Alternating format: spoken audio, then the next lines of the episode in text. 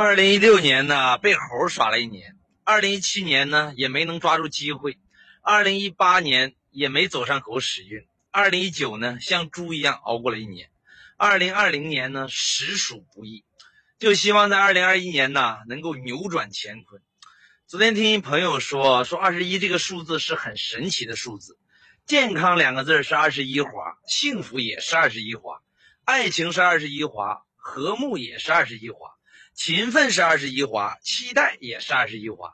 知道二零二零年你为啥混得不好吗？因为缺钱是二十划呀。但是富贵是二十一划，最重要的是崛起也是二十一划。